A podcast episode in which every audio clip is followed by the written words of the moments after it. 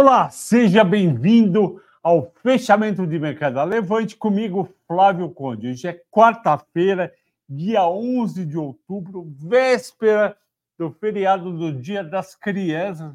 Um beijo para os meus filhos, meus e as eternas crianças, três filhos, Maria Fernanda, Flavinho e Matheus. E hoje teremos às sete e meia, portanto, daqui a 45 minutos, uma live especial com a Juliana Chaba e o Roberto da Tax Trader. Não perca às 19h30 aqui no site, no site da Levante, não, no canal da Levante no YouTube, a live da Juliana Chaba e do Roberto da Tax Trader. Eles vão explicar para vocês como faz para mostrar para o IR, para o Leão, as suas operações, os seus lucros e prejuízos. Tem dicas muito boas. A Luciana, a Juliana Chaba e o Roberto são craques. Assista, que vai valer muito a pena. Pois bem, o programa de hoje é dedicado ao Charleston e sua esposa Elciane, ambos moram em Santos e vieram hoje aqui na sala especial da Levante. A sala especial da Levante é aquela sala que vocês enxergam lá, toda de vidro, e tem uma TV aqui. Aqui. Aqui tem uma TV. Recebemos eles, um casal muito simpático.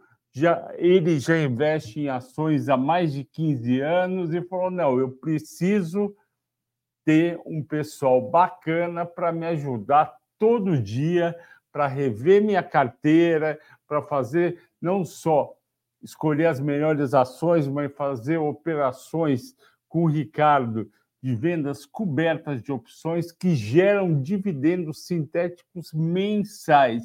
Vale muito a pena. Assine você também o Sala VIP da Levante. Um abraço para o simpático casal Charleston e Elciane. O Paulo também, que é de Ribeirão Preto, nasceu em Ribeirão Preto, trabalhou em Brasília, está agora em São Paulo, também assinou o Sala VIP, teve a nossa teve a primeira reunião conosco, foi muito legal, um cara muito ativo, conhece muito o mercado, simpático, falante. Gostei também bastante da reunião.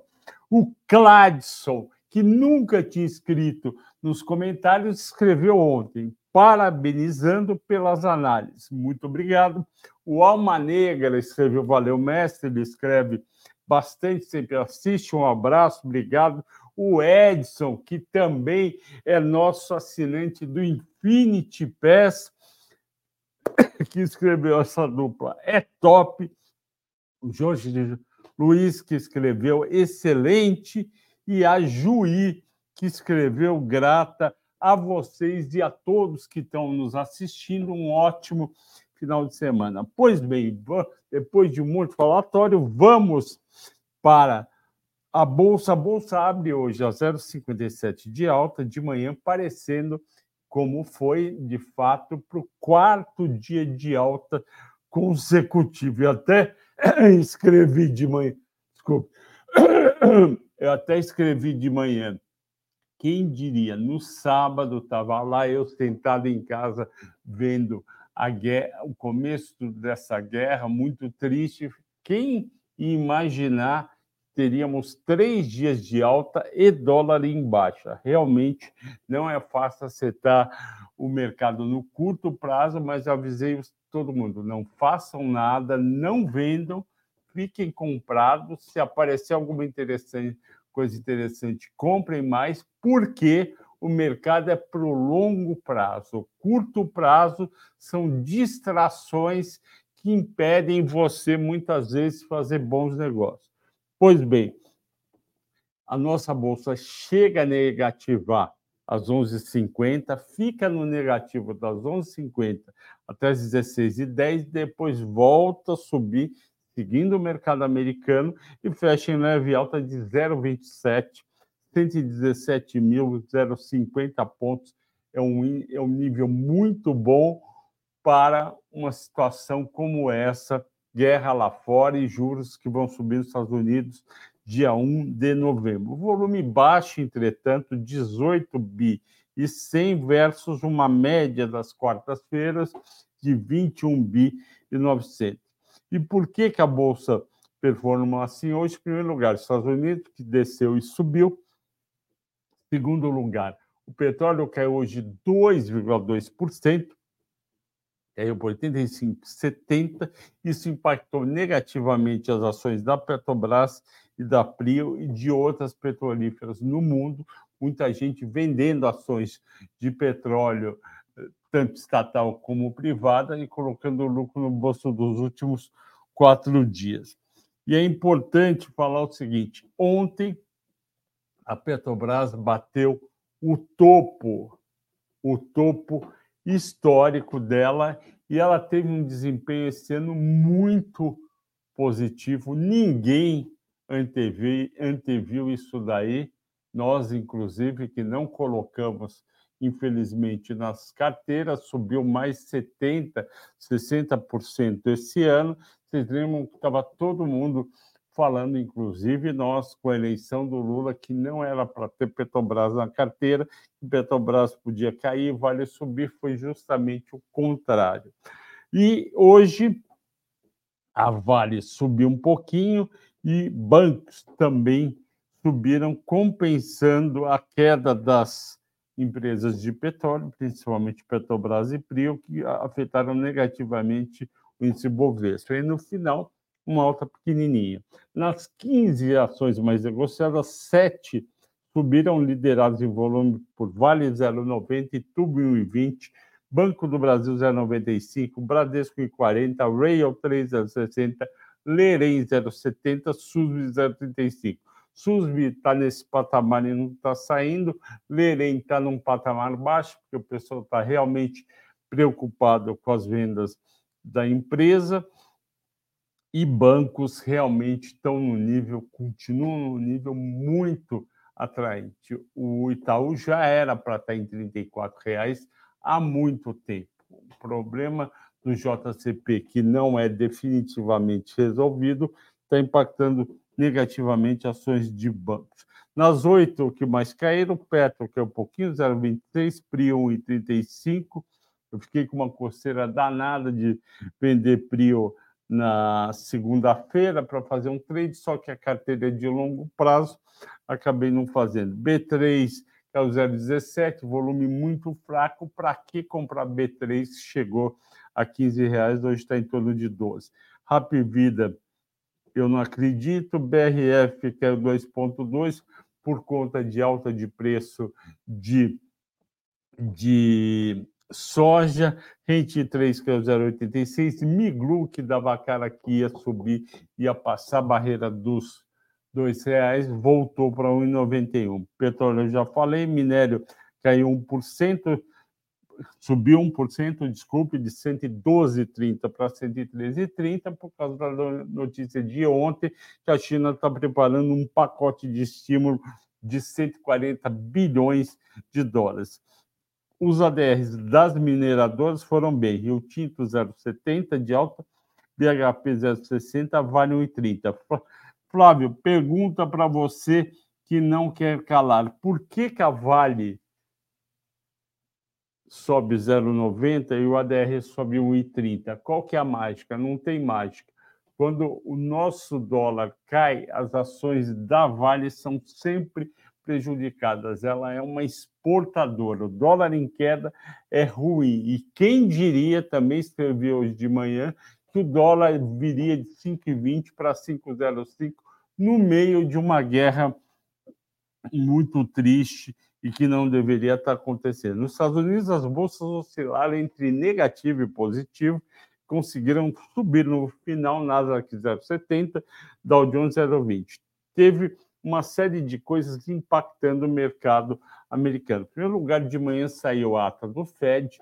Na ata mostrou uma coisa que eu já falei que estava acontecendo e tinha uma parte do mercado americano achando que não ia acontecer. Dia 1 de novembro vai ter aumento de de juros. Vai aumentar, vai, de, vai do range de 5,25 para 5,50 para 5,50 e 5,75. É um grande aumento? Não é, mas o mercado americano torcia que, que não acontecesse. Mas a, a maioria dos membros, está escrito na ata do Fed, acham que é necessário mais um aumento de juros e que eles devem ficar um bom tempo nesse novo nível, porque a inflação está longe da meta. É exatamente o discurso que na última reunião do Fed, o Jeremy Powell, presidente, falou. Quer dizer, o mercado americano torcer para cair não tinha nada a ver. Além disso,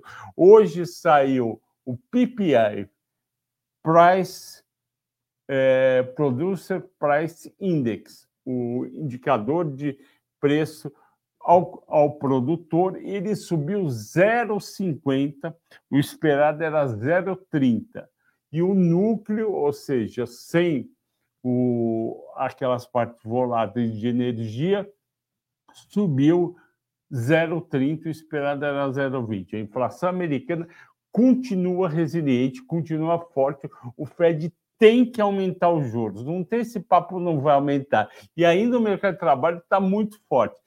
Juros mais altos do Fed significa que bolsa não sobe. Porém, e aí que vai a segunda perna, isso foi de manhã, porém, à tarde, o que, que aconteceu?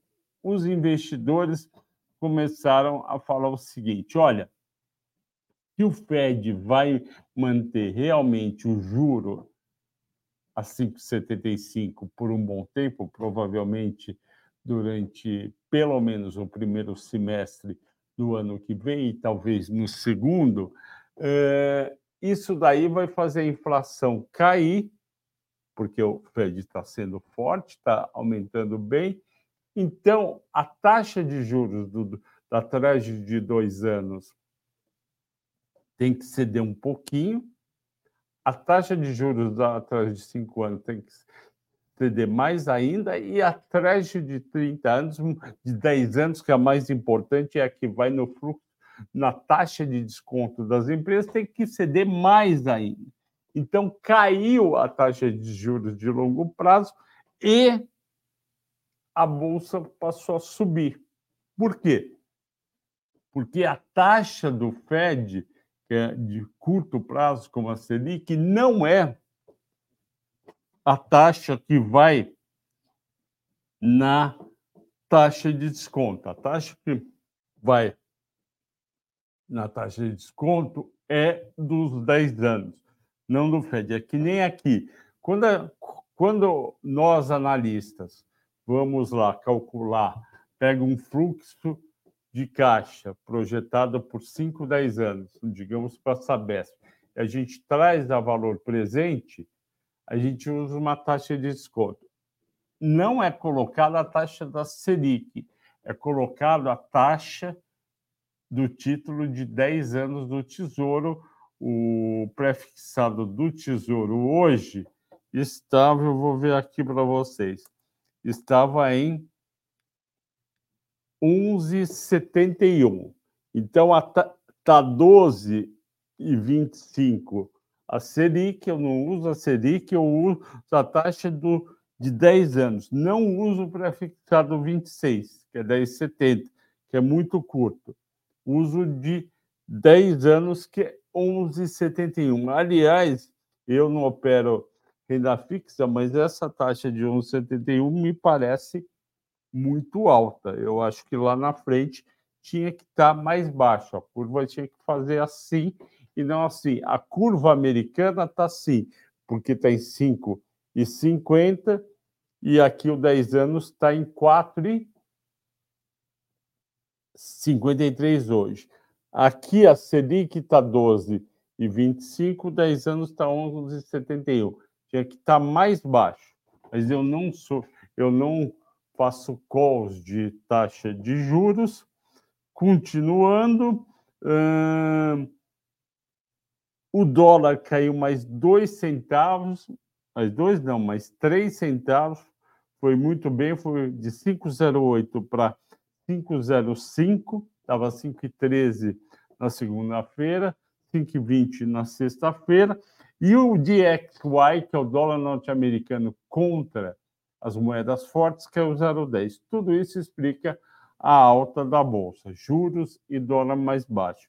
E na segunda-feira, finalmente, o fluxo, o saldo de investimento estrangeiro foi positivo e foi positivo em 387 milhões. No mês está negativo em 1 bilhão e meio, que nem ontem não dou mais. A Gol subiu, por quê? E a Azul também subiu. 4,5 Gol, Azul 2,3. Elas tinham caído bastante com dólar subindo. Agora, com dólar caindo, com, desculpe, com petróleo caindo e o dólar subindo, elas estavam caindo. Agora, com o petróleo caindo e o dólar caindo, porque elas vão comprar querosene de avião mais barato ou não tão caro como na segunda-feira. A Alpa subiu 2,6, BPAC subiu 2,5, o BTG e a XP são os bancos de investimentos muito fortes, estão indo muito bem. Tem também o Itaú BBA e tem os bancos estrangeiros. Mas o BPAC, é o, junto com o XP, tem mais é, negociação. Destaques de baixo, o IRB 6,8. Hoje o cliente perguntou para mim o que eu achava de IRB. É, eu não olho o IRB tão de perto, mas eu percebo que a carteira dele estava horrível, com muito sinistro, deu uma melhoradinha e aos poucos vem melhorando. Mas a gente não pode esquecer que esse papel estava 200, 300 reais há pouco tempo atrás e agora está 40,97. Miglu também caiu, Pecar caiu de novo, uma pena. Essa eu entrei e não foi de gaiato. Uh, Soma caiu, Redditor caiu, quer dizer, é o mercado caindo por conta de taxa de juros um pouquinho maior. Vamos lá agora para as perguntas. Júlio Nogueira, Boa noite, gostei do mata-mata das seguradoras, muito bom, muito obrigado, eu gostei bastante. Poderia comentar sobre Ultrapar e Goal? Posso comentar, sim, Júlio, sobre Ultrapar e, e Goal. Ultrapar, é... o que, que aconteceu? É, ela foi bem na parte de petroquímico e não foi bem na parte da Ipiranga. A parte da Ipiranga deve melhorar este trimestre por conta, deve melhorar esse trimestre por conta da nova política de petróleo que acabou subindo. O papel foi bem no último mês, 3,5, nos últimos cinco dias, 7, no year to date está nas máximas 65,52. Se você tem, parabéns, mantenha. Goal 4 já é um caso mais difícil, porque, como eu venho, venho repetindo aqui, tá tendo muito aço entrando no Brasil e para o Jorge Jon Peter Gerdau, presidente do Conselho da Gerdau, um dos principais acionistas, reclamar e pedir taxa de importação porque o negócio ficou feio. A Goal Uh, chegou esse ano, quando a Bolsa estava super animada, a 119 mil pontos em janeiro, chegou a 14,56. Aí veio essa inundação de aço, aço chinês, o Sun Valley Bank, ele vai até 10,82, volta a subir quando o pessoal fica todo animadinho em junho e julho com a Bolsa, bate 3,75, vem o resultado, cai tudo de novo. É, eu estou esperando algum sinal de melhora.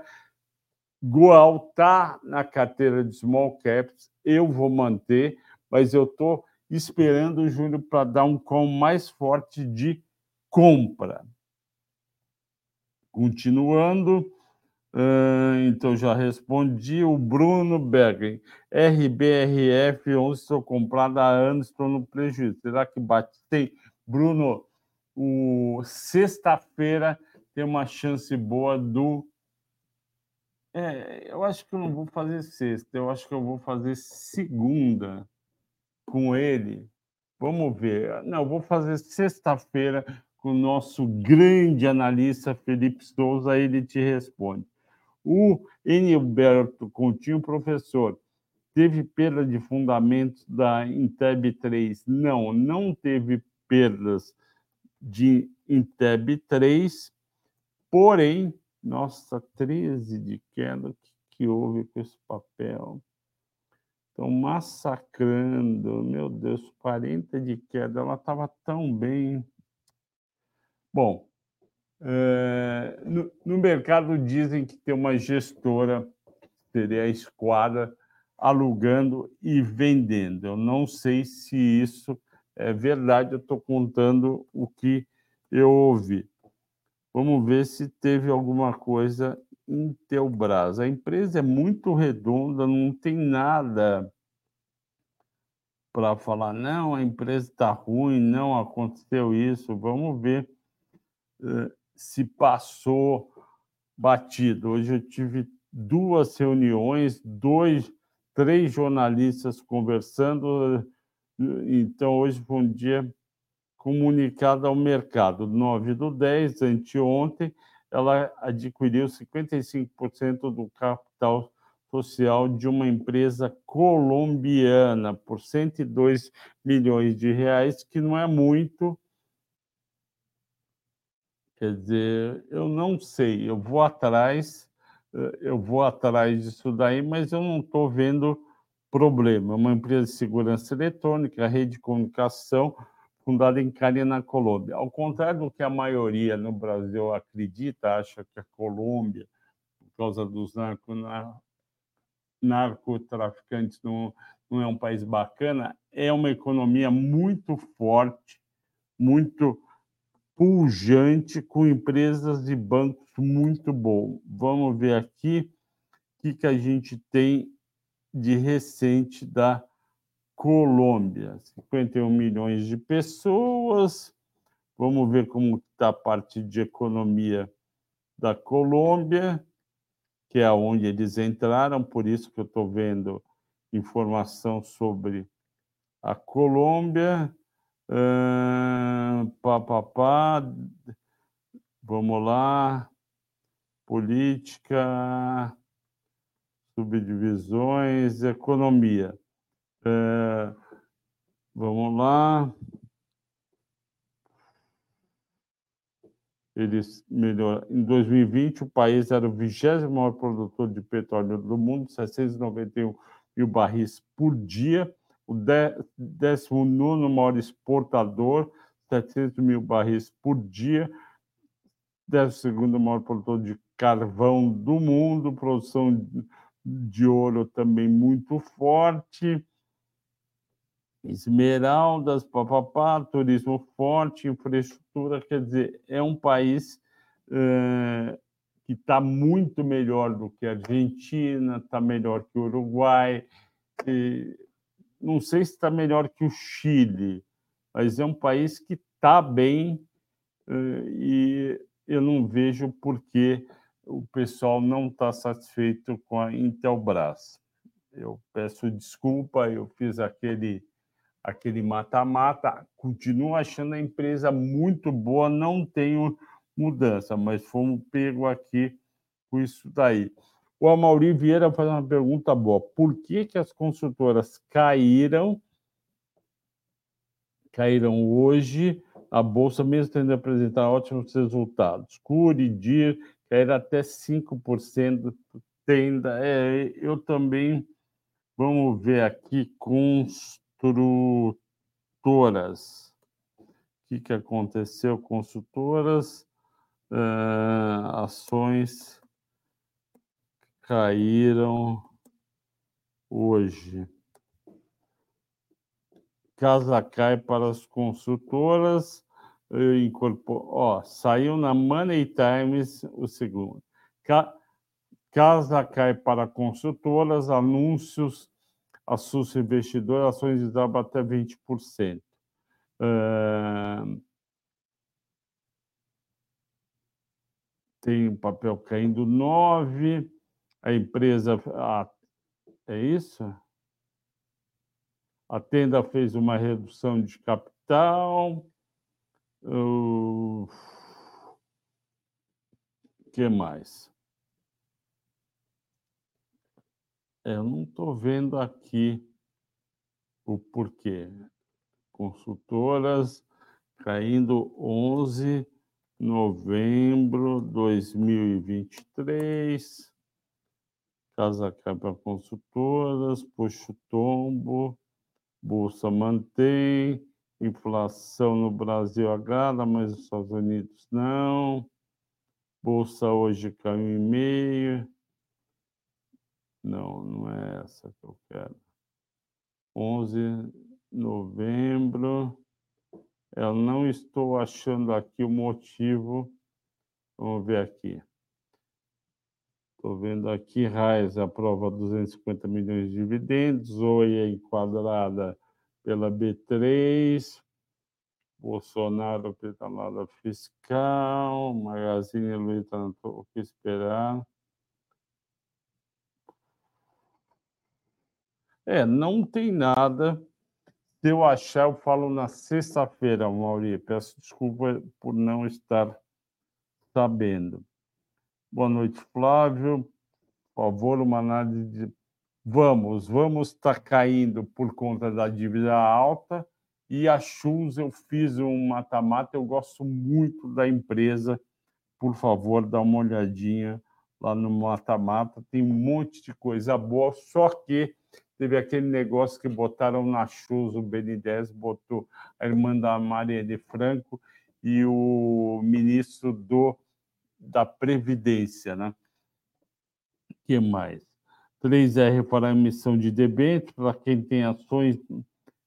Fazer emissão de debêntures significa aumentar endividamento. Isso não é bom no curto prazo. Comente sobre Rapid, Rapid 4, pensando em dividend yield e crescimento. Vamos lá. Rapid 4, eu fiz um mata-mata da Rapid 4, Randon. Eu achei que os números estavam ok. Oh, meu Deus do céu, não é CEMIG que eu quero. Este PC. Oh, meu Deus do céu. Vamos lá, eu vou achar aqui. Rapid. Rapid. Eu fiz dia 4 de junho. Vamos lá. A Randon, em primeiro lugar, a Randon é uma baita empresa, a Randon, Flasley, Jossi, Master, Castetec, Suspense. A empresa é top. Produto excelente. Vamos ver como é que está a situação dela em termos de resultados. Eu tinha até o primeiro trimestre, tinha crescido 7% receita, lucro bruto 13%, a margem bruta subiu de 26% no ano passado, a margem bruta subiu de 23,5% para 27,5%, foi um bom resultado. É, eu não tenho aqui, vamos olhar aqui então como é que está Rapt 4, você quer saber da parte de dividendos, certo? O papel está caindo, meu Deus do céu. É que o papel já tinha subido muito. E o pessoal está batendo num monte de papel. Vamos ver, ó. 4,6 de dividend yield. É um dividend yield razoável. O bom seria acima de, de 7,5. PL 7, ok, EV da 4, ok, quer dizer, sugere que o preço está num nível ok também. Endividamento não é muita coisa, duas vezes EV/EBITDA. Uh, dividendos pagou este ano 0,22, que é muito pouco por por ação, o payout dela 34%, que é pequena. Ela tem uma dívida líquida um pouquinho alta. Por quê? Porque ela tem um patrimônio líquido de 2,9, Vinícius, e uma dívida líquida de 3,2. Então, metade do valor dela está no endividamento. Ela, ela, ela vale 3,4 de mercado e 3,2 de dívida líquida. Você soma tudo, dá 6,6. Então, ela está no preço justo. O problema é o mercado de caminhão. O caminhão está muito caro e, e aquela verba que o governo fez para carro, que foi para automóvel, passeio, que foi tudo é, utilizado e que ele fez para ônibus e, e caminhão, não foi utilizado. Isso foi um mau sinal. O resultado vem ok, mas não vem uma Brastemp. Pessoal, tri... oh, re... última coisa. Rubens pergunta de uh, Camil. Ao Vinícius fala alguma carteira de aplicativo para localização de ativos, para alocação de ativos. Vinícius, escreve para mim no meu WhatsApp. Quem quiser escrever, também escreva, é 011 98346 9005. 011 98346 9005. Escreva, meu nome é tal, eu, eu assisto você no fechamento de mercado e faça a sua pergunta. Eu vou conversar com o pessoal do Felipe Fernandes, que cuida do Sala VIP e do Mais 10 e do Infinity Pass, eles devem ter alguma carteira de aplicativo para locação. Vamos ver o resultado de Camil. Hoje eu não tive tempo de ver Camil. Vamos lá, mas eu falo para você, eu compro semanalmente, é, semanalmente arroz, a gente come muita, muito arroz lá em casa, a gente adora, e sempre camil. E feijão, a gente também gosta, a moça trabalha com a gente, a mulher, ela faz um feijão delicioso, sempre da Camil. Vamos ver o resultado.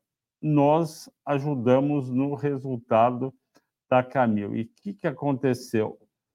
Subiu 9% contra o ano passado e 9% contra o, o, o, o segundo tri do ano passado e o primeiro deste ano.